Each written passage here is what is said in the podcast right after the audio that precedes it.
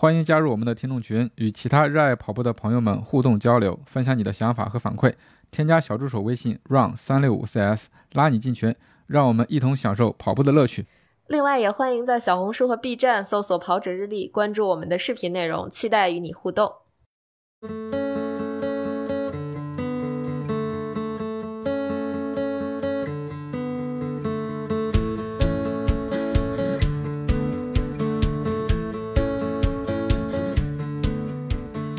大家好，欢迎收听 PP 计划之高驰破计划无限马拉松首马班，我是今天的主持人南子。Hello，大家好，我是阿娇教练。欢迎阿娇教练。呃，那在座的还有我们首马班的几位同学。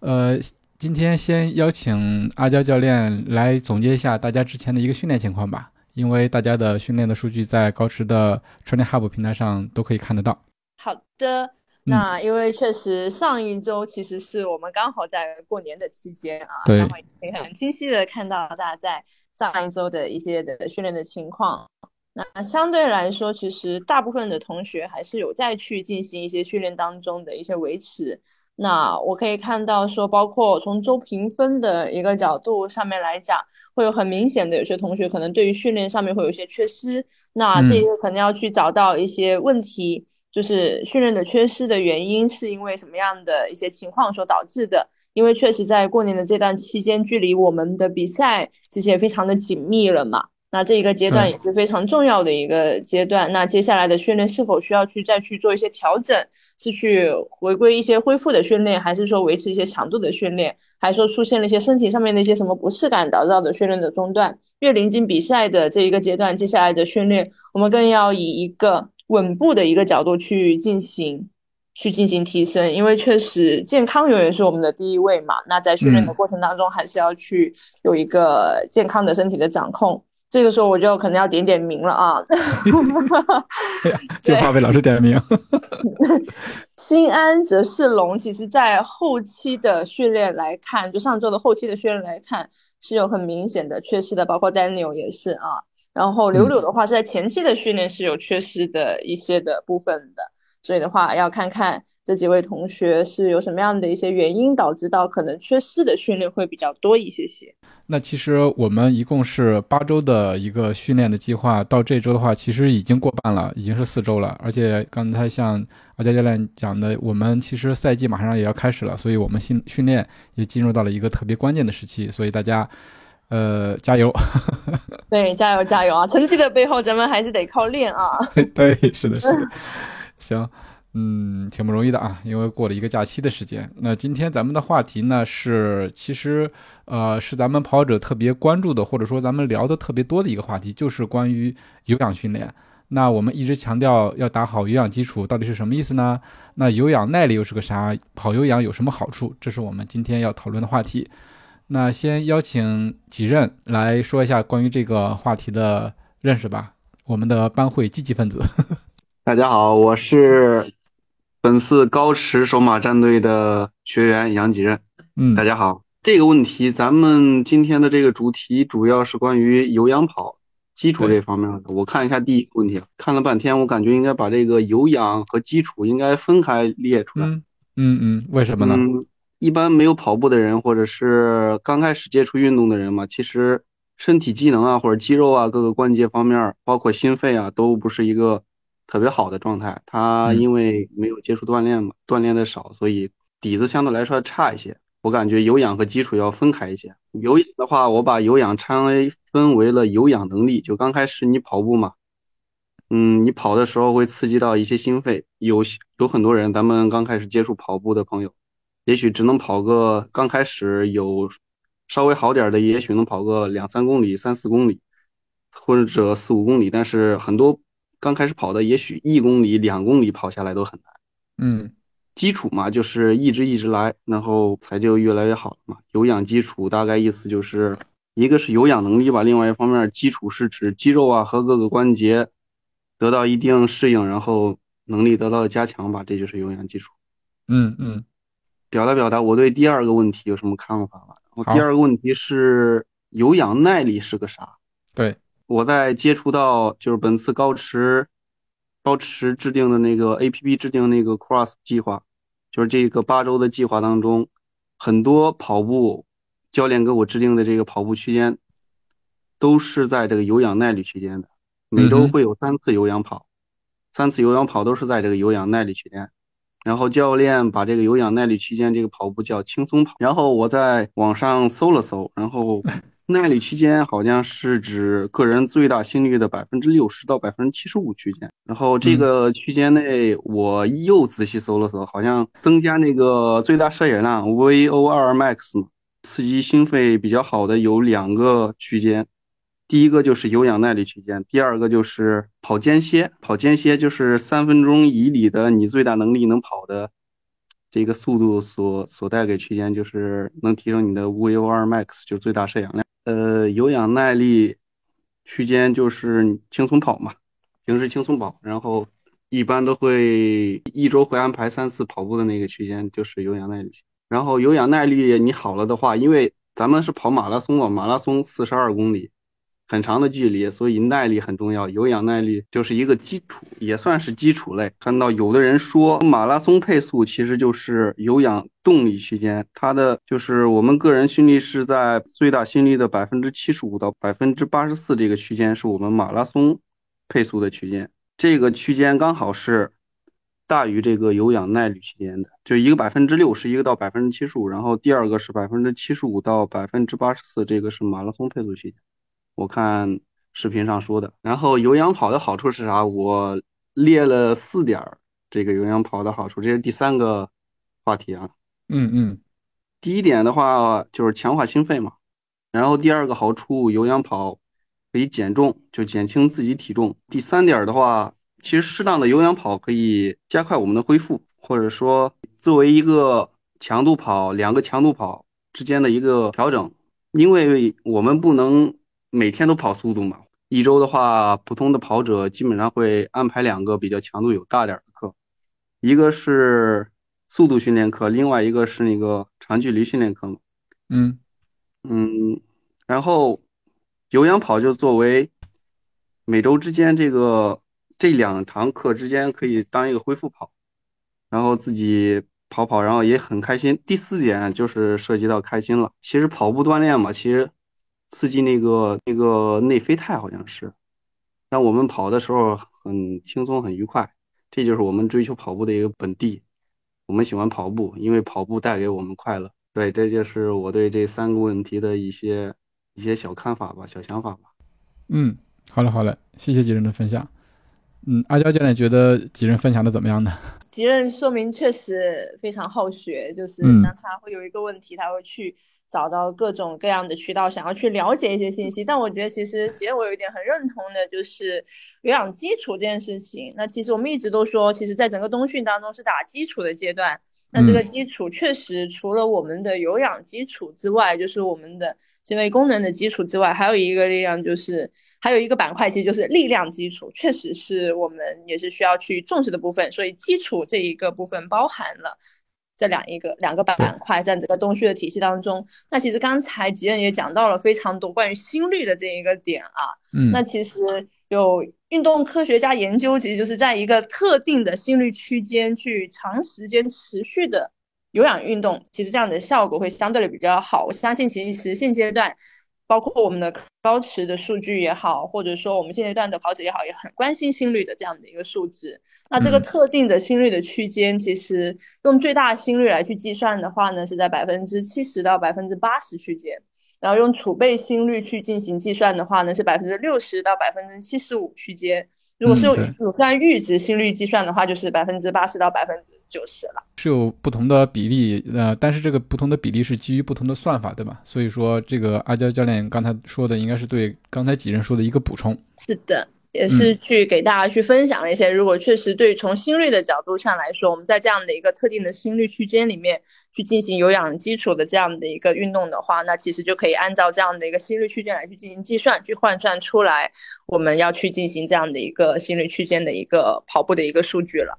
嗯，好嘞，好嘞。那我看今天班会报名来分享这个话题的，也就是几人了。但是在座的各位，如果有想分享关于有氧基础跑的，也可以开麦分享。对的，大家也可以从自己的这一个有氧跑的一些训练上面的一些感受来说，因为包括确实像我的队员，包括我刚才也说，在冬训的阶段，更多的是基础的一个阶段，大家会觉得说，哎呀，一直跑这一个有氧基础，感觉有氧耐力，感觉好像很无趣，对吧？到底对我的跑步有什么样的一个提升？我相信不知道在座的同学们会不会有这样的一个想法跟感受。嗯，从我自己的经历来说，因为我在接触到这种科学训练之前啊，就是几乎全都是有氧跑。而且我跑的速度也算比较平均，然后里程比较平均，甚至说线路都差不多。所以我在之前的话，完全就是一个有氧的佛系跑者。但是我觉得，如果说有氧呃基础打得牢，或者说是你能够持续进行有氧基础训练的话，对于马拉松成绩提升，它是有一定帮助的。首先，咱们一直说基础嘛，对吧？有氧基础好的话，你在马拉松后半程的阶段不至于掉速掉的那么的多。另外的话，就是成绩是会有提升，但是会比较慢。就是我在之前第一次突破三三零的时候，在这之前的话，我的训练其实呃每一天的中午跑一个十公里的有氧，其实然后就其他没有其他的这个训练手段了。所以说有氧它确实是基础，而且是会提升咱们的成绩。但是呃后来我也知道了，就是纯的有氧其实是不够的，还要其他的一个训练的手段在里头。但是它确确实实是一个基础，跟我的教练也交流了一下，说如果说你基有基础打得好的话，即使说是你可能因为伤病的原因，或者说是呃时间的原因，有一个呃一周时间不训练，但是你捡起来的话，也会相对会好一些，会快一些。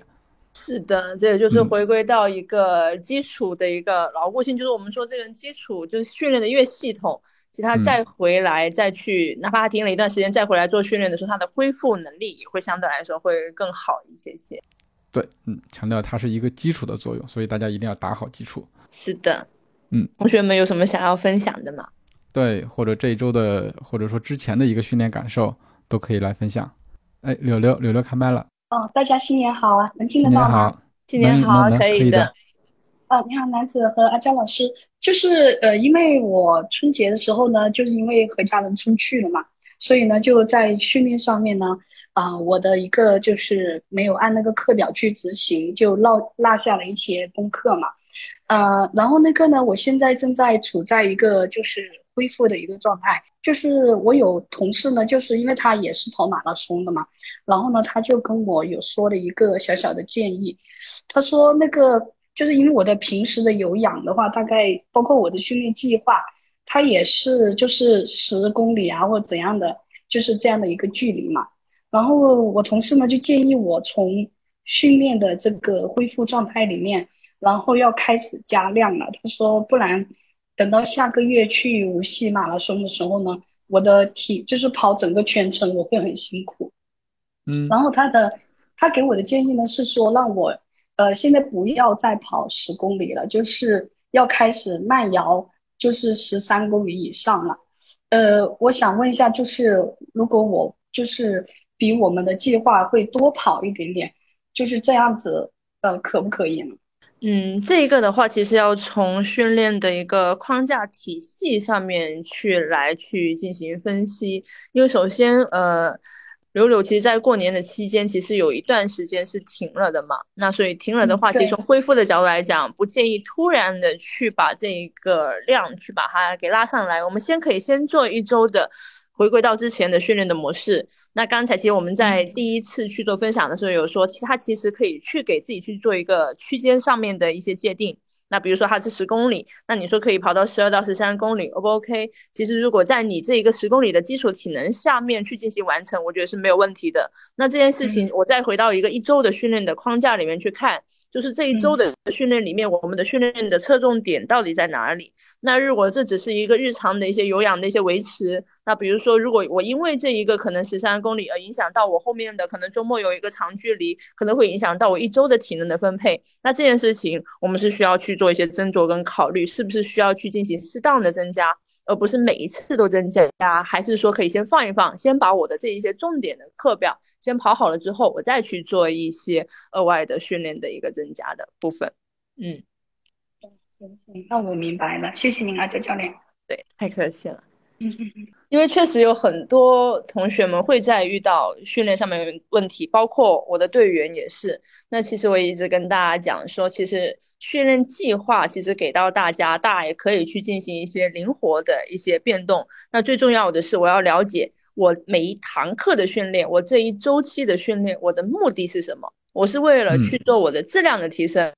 还是说我这一次的训练，我就是为了去我的量的提升，所以要有一个主次上面的一个分享，跟呃主次上面的这样的一个重点，包括我们在一周的体能的分配里面，也要去跟随着这一个主次上面去进行体能分配，不能说我这个是十公里的轻松跑，OK，我觉得我今天状态很好，那我就去拉拉到一个更长一点的距离或跑更快的配速。你的体能是为了在我这一周当中的训练的重点当中去进行突破跟维持的。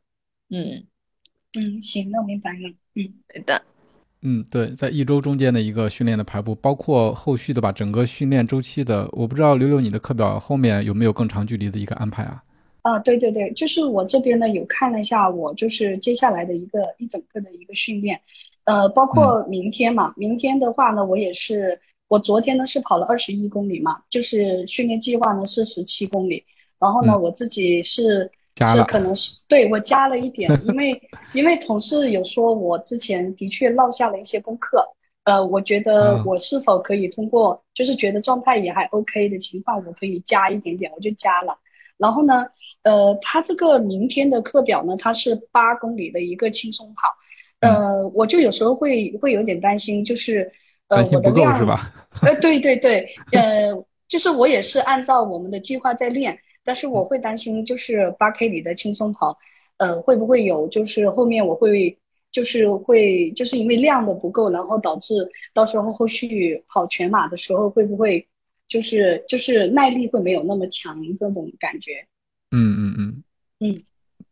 可以去适当增加一些些。嗯，如果从现在的情况上面来看，是可以去适当去增加一点点，但还是回归那句话，现阶段。我还是以一个相对来说，我从大众跑者健康的角度来讲，因为我们到了关键的时候，如果在这个时候因为突然的上量出现了一些身体上面的不适，这件事情我们就得不偿失了。对，是的。哦，明白明白。好的，谢谢你，阿佳教练。嗯嗯嗯，好，我会调整的。嗯，好。那我们就直接进入下一个环节吧。这个我们这一周大家的一个问题的回答，我看柳柳也提出问题来了，要不你你自己说？我前天呢是有跑，有跟着我们的训练计划呢是跑了呃一个就是十公里，然后再加上呃一个呃是是七公里，然后呢再加上一个呃六次的一个那个那个配速嘛，呃呃然后练完了之后呢，就第二天。呃，星期六嘛，然后星期天的这个跑量呢，它是属于十七公里的一个，呃，就是长距离。然后呢，我就在跑完十七之后，我觉得好像我也还能跑，然后我就加了量。呃，我的计划呢是跑二十一嘛，跑个小半马。然后结果呢，在十八公十八点五的时候，我特意记了一下，十八点五的时候呢，我第一次出现了就是腿部抽筋的这种情况。嗯，那。在遇到这个问题的时候呢，我当下因为我也怕因为受伤的原因导致后面就是得不偿失，所以呢，我就把那个立马就停下来了，然后呢，去去进行了一个就是走了走了一下，然后呢，再进行了一个腿部的拉伸。我我就有时候在想，因为我们后续不是四十二公里的全马嘛，我在想应该。有可能在这个过程当中也会遇到就是这种抽筋的状态。那如果我遇到这个问题的时候，我要怎么样去更合理的去处理这个问题呢？好，然后我先问一下柳柳啊，这是你第一次跑这么长的距离吗？呃，不是的，就是之前是没有发生过的。对我之前从来没有发生过就是腿抽筋的这种状态，但是昨天就是。他抽的，他就是很那一根筋都是抽的，在右腿的，就是旁边那一条筋是抽的是比较是小腿吗？呃，是在就是小腿和那个大腿连接的，就是膝盖旁边的这个应该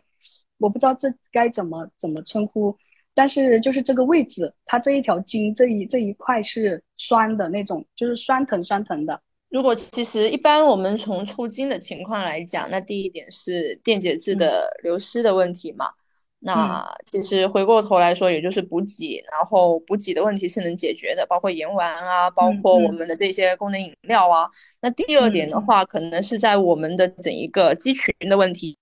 就它可能相对来说太紧张了，就日常可能并没有去得到一个很好的放松，然后再回来说，它可能是相对来说我们的肌力的缺失，就是会导致到这样的一个抽筋的问题。所以回过头来说，对于抽筋这件事情，我们更多的还是要去做一些肌耐力的训练，去做一些肌力的训练，去避免在重复的这样的一个技术的角度下面，就是跑步的技术的一个呈现下面去出现这样的一个抽筋的情况，无非也就是电解质跟力量的问题。嗯，我明白了，我后续的训练上面会加强一点点。嗯，对，像我有一个队员，之前就是总是小腿他是频繁的抽筋，然后也是针对性的去做了一些小腿的一些肌力的一些加强，体踵啊，包括做一些跳绳啊这一些训练。嗯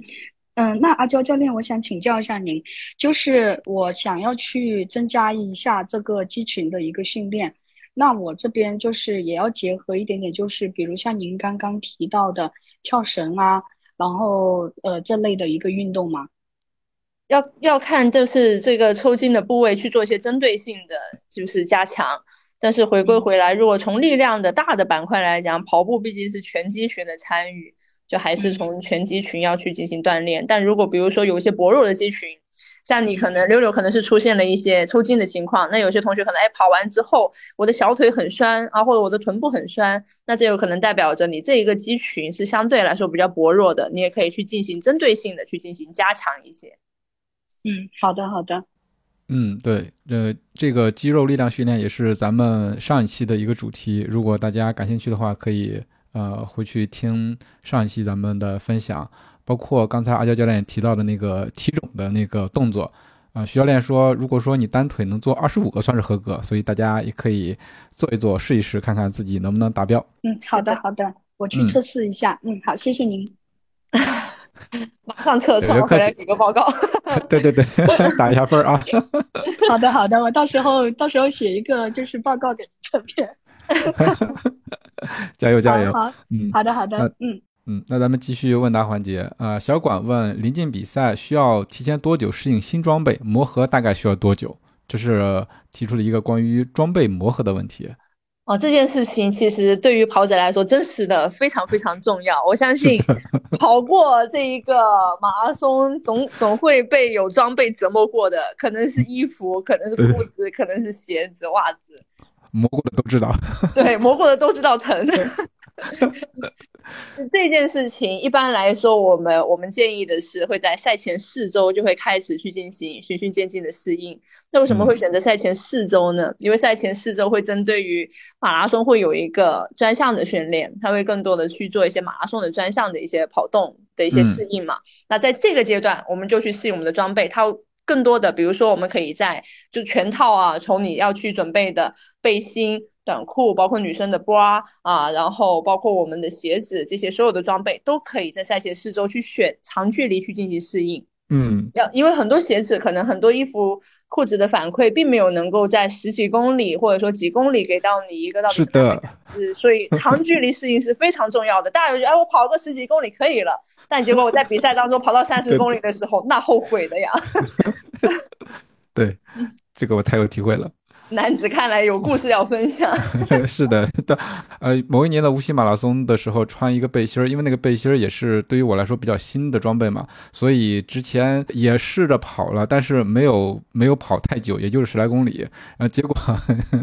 呃半程的时候开始出问题了，所以我那半程之后的话，我是那个手拉着那个背心儿的带儿 才跑下来的，不然就太痛苦了。那确实是。那其实讲到装备的适应，我再给大家去做一个小的建议。这个也是真的是我的队员真的是在比赛当中最真实的反馈给到我的，就是补给的适应。因为我现在大家比全马、能量胶、盐丸，嗯，这些一定要在我们赛前进行一些适应，特别是比如说肠胃不太好的跑者们啊。这一个，如果你在赛前没有去适应过，你突然第一次吃这个胶，或者出第一次吃这个品牌的胶，你可能都会有出现一些这样的状况。马拉松太长了，我们尽可能去避免一些情况的产生。嗯嗯。啊，阿娇教练的提示其实非常的具体啊，就比如说是四四周啊，现在其实我们就还剩四周，所以说大家如果有新装备的话，一定要开始训练了，别到了赛前前一天晚上要拍定妆照了才把新装备翻出来，这是不合适的。嗯，另外特别重要的一点就是咱们的补给真的是要提前适应，因为我有朋友也是，就是有一些胶或者说是自己没有准备好，呃，在比赛的时候吃组委会的胶，结果根本就吃不进去，或者说吃了就吐了，那其实能量补充不进去，对这个比赛影响也是很大的。是的，是的。好，咱们继续啊。下面一个问题是叽里咕噜问的，感觉自己跑步时小腿代偿比较严重，大腿和臀部没什么感觉，但小腿肚酸胀感明显，该如何改善？这个问题其实跟刚才柳柳其实会有一点点相似，就是我也讲到了，比如说你在跑的某一个呃跑完步之后，你会感受到说，哎，我的小腿比较有反应，或者有些同学可能是臀部比较有反应，那个同学可能是大腿比较有反应，那这也反映到说每个人在跑步技术上面的一个体现，你所主要的一些发力的肌群，包括你说薄弱的肌群会不一样。那对于叽里咕噜这样的一个问题的话呢，更多的可能是对于髋的一个运动能力的一个掌控的问题，比如说我们的髋关节的灵活度，我们的髋屈髋伸的这一些能力，包括核心的能力。这些都是需要的，小腿更多的代偿，可能是更多的去用了一些蹬伸的一些角度，去做了一个跑步上面的一些代偿。所以这一个要细致的话呢，还得从一些跑步技术上面的一些评估上面去做一个更具体的一些建议了。嗯嗯嗯，呃，继续下一个问题。呃，Clara 问，跑节奏跑的时候，配速百分之九十在二区，但心率百分之七十在三区。整体体感中等偏上，最后一个五 K 比较艰难，是心率区间不准确，需要更新，还是应该调整配速啊？这个是一个比较具体的问题。是的，跑节奏的话，我会更建议去做配速上面的一些的调整。对，就是说不同的跑法或者不同的训练项目，它参考的值是不一样的，对吧？是的，更多的有氧的跑的时候会结合着一些心率上面的一些数据，但如果对于一些速度上面的训练的话，会更多的以配速去进行我们的这样的一个评估。嗯，好嘞，好嘞。Daniel 问：单次训练中只跑 E，不觉得轻松，也不觉得累，但是如果中途跑了 M 配或者 L 配之后再跑 E。体感会很轻松，这是为啥？这个我相信其实很有感，就是那种没有对比就没有差距的感觉。是，就是跑了一个更累的，然后跑轻松的就特别轻松了，是吧？是的，就有，而且这一个你跑的 M 跟 L 还没有达到你的那一个体感很满分的情况，你还有余力，那你再去跑一的时候，你就会觉得说，哎呀，这个一下对比下来，你就会觉得没有什么问题。就像之前以前训练。啊，一些以前的训练的模式，让你去背一个，比如说绑个沙袋在脚上，对吧？做一些力量的动作，然后再让你把沙袋一丢，然后再出去做一些跑步的训练，你就会感觉哇，这个速度能力一下就起来了。这就是一个差异性的一个感受吧。嗯，好了，好了。我看 Clary Clary 也进来了。刚才阿娇教练已经回答了你的问题，在节奏跑的时候参考配速啊。对，节奏跑的时候参考配，跑速度的时候更多的以配速为这样的一个衡量标准。嗯，对。那咱们今天的问题解答差不多了，那下面有请阿娇教练针对今天的主题做一个整体的分享吧，就是咱们的有氧基础，有氧跑。好的，那其实对于有氧来说，其实我们从生理上面去，一般是这样去进行的啊。那这个可能会有点干，那大家可能喝两口水会好一点。对，我们要有干货。对，那第一点的话呢，是吸气时的，我们氧气是要通过肺部，然后去进入血液，从生理上面的角度。那第二点是心血管的系统去推动新鲜血液，然后去到达我们的肌肉。第三点其实是在肌细胞内部，氧气和糖原或者脂肪结合释放能量。那在这里的话呢，我问一下同学们一个问题啊，所以其实对于我们有氧能力的影响的三个因素，大家来感受一下哪一个因素影响力是最大的？对于我们跑步来讲啊，第一个选择题是，第一个答案是肺部交换气体的能力，我们叫做肺通量。那第二个选项是。心脏和血管运输血液的能力，我们叫运氧的能力。那第三个其实就是肌肉使用氧气的能力，我们叫做用氧的能力。大家觉得这三个点哪一个其实对于我们跑步影响力是最大的？大家可以打在公屏区里面，也可以 打在讨论区里。对，选一下。嗯，哎，好，选 B。哦，还有不同有不同意见吗？大家选三。好。啊，几任也选了三，几任选了三，刘也是三，对，科瑞选的二，没人选一呀。看来大家对于肺部交换气体的能力，这也就是我们所说的那一个叫做，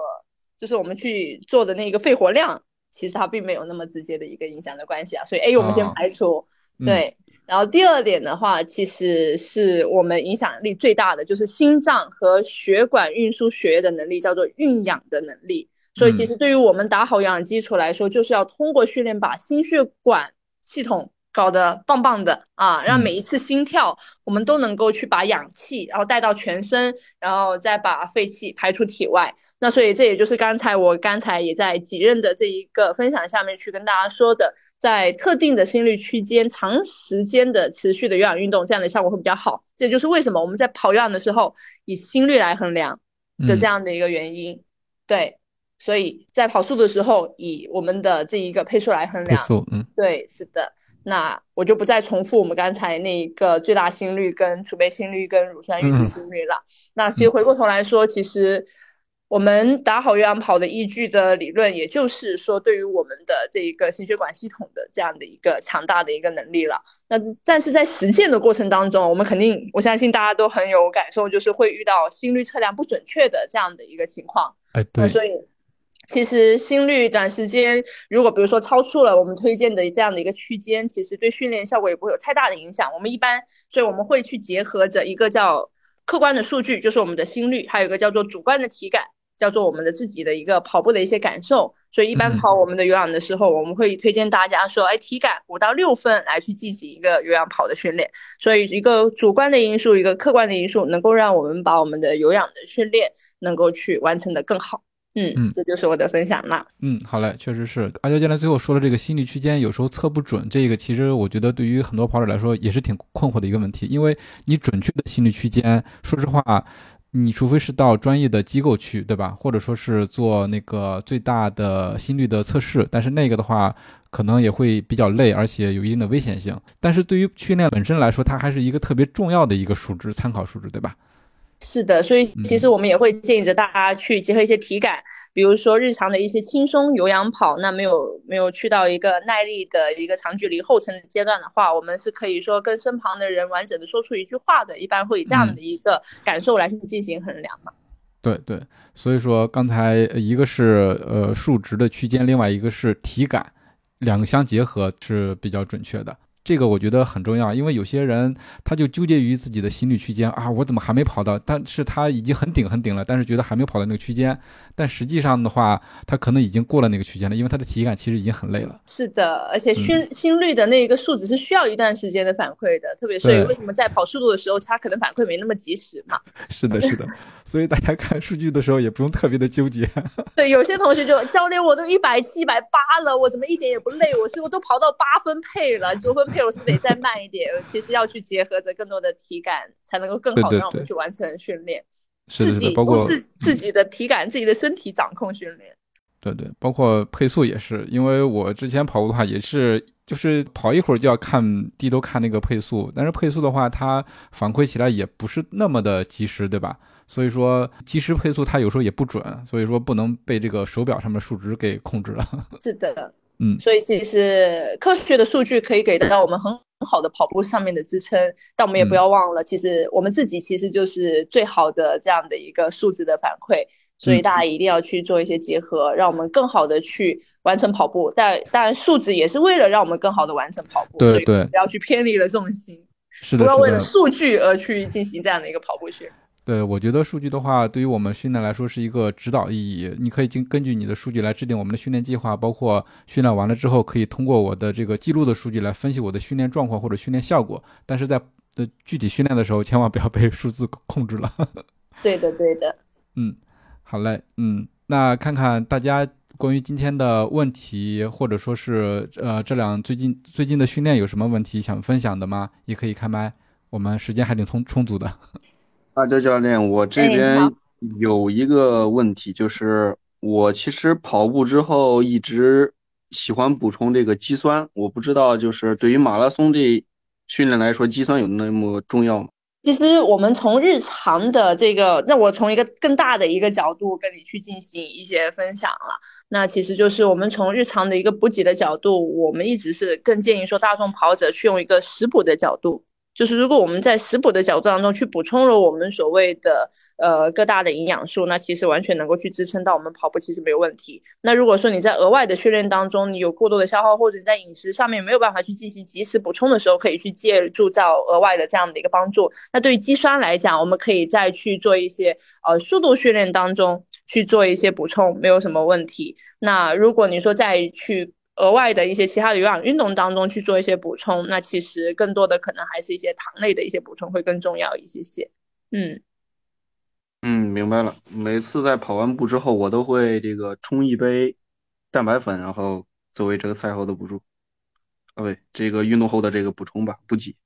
是的，那因为确实，呃，大家其实现阶段我们也能够更多的去重视健康这个角度，包括恢复的角度。那我也是建议着大家说，我们对于营养类的补充，一定要是从多元化、多样化的补充去进行，不能说我为了某一单个去进行过多的补充，它其实会影响到其他的一些营养物质的吸收的，所以还是要去有一个平衡性。就是我们在需要的时候去进行一些补充。那我还是从食补的角度更建议。那如果确实说我们在食补的角度，包括特别是女生啊，可能没有办法去补到这么多的一些的营养物质的时候，可以借助一些些额外的外力是没有问题的。特别是在比如说有一定的缺失的情况下面是 OK 的。几人问了一个关于饮食或者说是补充的问题，这个后续的话我们也会有专门的班会来讨论这个话题。是的，其实我还有一个问题，就是也就关于体重的问题吧，因为我从记录冬训开始吧，不能说记录冬训吧，就四十天前我开始记录自己体重，嗯，然后那时候有一次跑完二十公里的有氧之后，我的体重是就当然净体重，净体重是一百三十六点一，在四十天后，就是昨天嘛，昨天是跑了一个三十公里的那个长距离慢跑，跑完之后，然后又称了称，是一百三十四，然后中间的话，这么长时间四十天之内，只瘦了两斤，而且都是跑完 脱完水之后瘦的两斤，就是中间差值是两斤，我感觉就是在控制体重方面，是不是？我感觉我应该多加一些力量训练，就是该增加一些基础消耗，或者怎么怎么样，或者他，我感觉中间也许会有一个瓶颈。呃，几任你多高呀？我净身高一七三，一七三。好，那其实回来说，我我真的，我其实身为一名教练，也被问到体重的问题非常非常非常多，大家都很关心自己的 体重啊。体重的底层逻辑其实也就是在，我相信大家都很好理解，就是在于我们的摄入。要小于我们的支出嘛？那这其实是能够帮助我们去进行减重的这样的一个底层的逻辑。那其实回归到对于极任的，你说从提升基础代谢这件事情有没有帮助？会有帮助。但极刃，如果我们身为一名马拉松选手，我们要做的力量的训练是在于不增加我们的体重的情况下面去进行的增肌的训练，这件事情就很重要了。那所以这一个度就要很好的去进行把控了。那再回来说，对于体体重的一个增加。三分那，体重的减少啊，就是我们所说的减重，三分练七分吃。我相信最近贾玲应该是很火的，对不对？哇，是是是，热辣滚烫。对，其实我我也在跟很多的健身教练啊，其实有在聊这一个话题。其实就真的是回归到减重这件事情，三分练七分吃，就饮食非常重要，因为饮食决定了你的所有的摄入。所以我们的吃的这一个吃的类别，包括吃的这一个我们的所有的摄入的热量，其实都很。但对于我们耐力选手很难的点在于哪里？我们糖原是我们非常重要的一个功能。但是如果你要减重，你得控糖，就是你还得控制一些糖。那对于我们来说，能做的是什么呢？就是我们去控控制额外的糖的摄入，就是我们正常的一日三餐，我们的碳水还是按比如说。六比二比二就是六成的碳水化合物，然后两成的脂类跟两成的蛋白质。那额外的糖我们就不要摄入了，比如说什么的糖类很高，水果，对不对？嗯嗯啊、包括我们的一些，如果大家喜欢喝可乐呀、甜品啊这一些，对不对？就还是要尽量的去控制。嗯，对对，所以其实还是得从饮食上面去做一些手段，会嗯能够更好一些些，然后维持在我们的这样的一个底层的一个逻辑上面，我们的所有的摄入的一些热量要去小于我们的这个支出的热量，其实能够帮助我们去进行体重的这样的一个减轻的。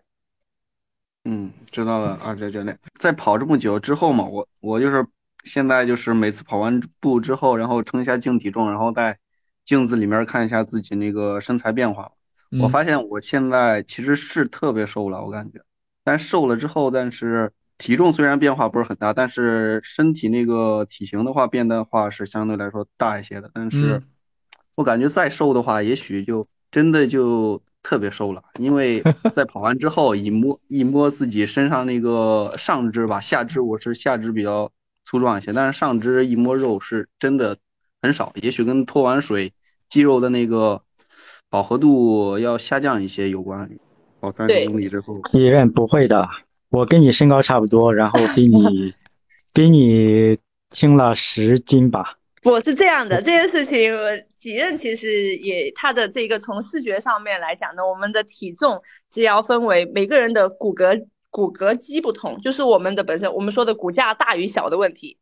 啊，这是第一个。然后第二个呢，就是我们的净体重，就是我们的肌肉的比重也是不一样的。所以的话，也要看我们真实的我们的体重里面的一些的占比的一个问题。嗯行，没问题了，我。对的，回想一下，我确实包括我之前很多竞技运动员啊，像其实像像吉任这一个体重，我的队员大概是一八一的这样的一个身高，哦，对，那比几任高了几吉任同样的这样的一个体重，嗯，对嗯，包括像深海一百斤都不到呢 所以每个人他的就是体重的比例，他的他的骨骼啊、肌肉的比例是不太一样的。有些人他可能就是骨骼会会会大一些，是吧？对有对，些人就小只一些，看着，嗯。但是几任我觉得他整体的状态还可以啊，因为他说他自己看着就更 fit 一些了嘛，是吧？通过跑步，嗯，可能你总重量没有减太多，但是你的肌肉含量高了。对我就是称重嘛，电子秤上给的我的基础代谢是一千六，当然这个数据也许不是很准确，毕竟是嗯电子秤上的。嗯，嗯哼，好嘞，那我看咱们还有同学要分享吗？对，哎，南哥是这样的，就我也还想问一下，就是阿娇教练这边有一个问题，嗯呃，就是我们在长距离的时候，是不是应该就是按照比赛的一个补给来补给呢？就是因为之前，呃，比赛的时候也是听其他的人有说，就是多少公里呢？就是你可能要开始补，就是十公里或者说十一、十二公里的时候，可能要开始补一个能量胶了呀，嗯、还有要补充一点盐丸啊。那我在训练，就是长距离的一个训练的时候，我现在是不是应该也要按照我比赛时候的一个补给去做这个问题呢？从现在这个阶段来讲，因为我们现在距离比赛还有四周了嘛，那可以去做一些，从我刚才讲的这一个补给的适应的角度，是可以从长距离当中去进行一些的适应了。但如果你说每一次训练都需要吗？因为每一次的训练的这一个强度不同，因为比赛的强度它还是相对比较高的，还有我们所有的补给是为了。包括我们前面的补给是为了为了我们后续去进行这样的一个能量的储备，对吧？去为了尽可能保证我们这样的一个能量的平衡，去保证我们当下的这样的一个运动的状态。所以的话，也不是每一次训练都需要。但如果你比如说在赛前，可能我们大概还有倒数第四周、第三周的那两个长距离的时候，是可以去做一些这样的一些适应的，因为在那个阶段，我们的训练也会更匹配于我们的呃比赛的强度，那也是去进行我们这样的一个补给的适应。那其余的时候就不需要去完全按照比赛去进行配比了。哦，好的好的，那我明白了，谢谢您。嗯，嗯，客气。或者问一下大家，练到现在，我们距离还有比赛还有四周，大家对于自己的目标，觉得能够去达成的概率有多少？嗯，对自己的 手码 对有信心吗？有信心吗？练到现在，我们已经经历了四周了。是的，嗯我说一下我的吧，我在昨天跑了一堂三十公里的那个慢跑课嘛，配速是四分五十六跑下来的。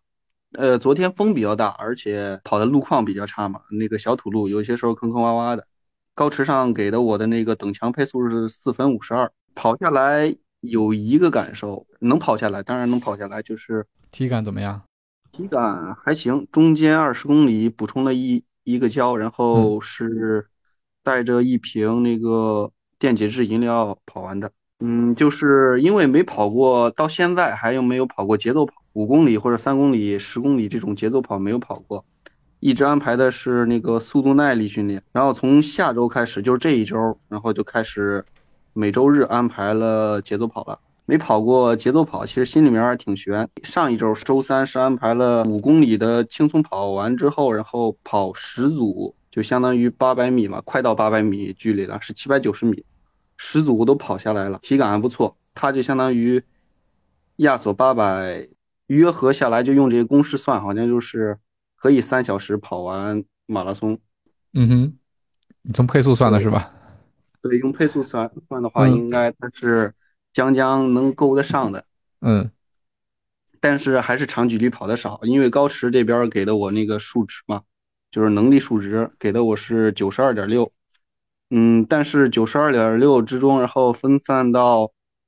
呃四个四个相对应的那个数值区间，有氧耐力，然后乳酸能力，然后速度耐力，然后冲刺能力区间，我的有氧耐力值是最低的，别的话能达到九十四左右，但是这个分数有氧耐力的这个分数只给我了。只给了我九十一点九，嗯我感觉我的有氧耐力能力也许相对来说要差一些，但马拉松就是跑耐力的嘛，所以这方面我感觉有可能。其实你感觉从某些数据来看，破三就是你按照你的目目标来说的话是可以实现的，但是从另外的数值来看，可能有点悬，是吧？悬对，我很关注的一个就是体重，体重秤上的体重，说实话我真的是偏高。真的相对于马拉松这项运动来说，还是高高一个数值的，高高高个几公斤，所以还有四个星期，呃，五个星期吧。嗯，今天二月十九号，然后比赛日是三月二十四号，对，还有五个星期时间。然后最后两周的话，就强度就下来了，所以饮食方面还真是我最重要的一个点儿。那其实退回来说，其实我觉得几任。其实你现在的这个体重